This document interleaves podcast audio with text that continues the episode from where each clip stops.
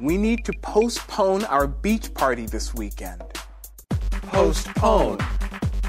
Why? I just watched the news. A typhoon is heading our way and is gaining strength. Weather forecasters think the typhoon may turn into a super typhoon in the next few days. Typhoon. Heading our way. Strength. Weather forecaster. Super typhoon. When will the typhoon make landfall? Landfall. Most likely Saturday morning. That's the same day as our party. Let's start messaging our friends and tell them we need to postpone the party. Yes, let's get to it.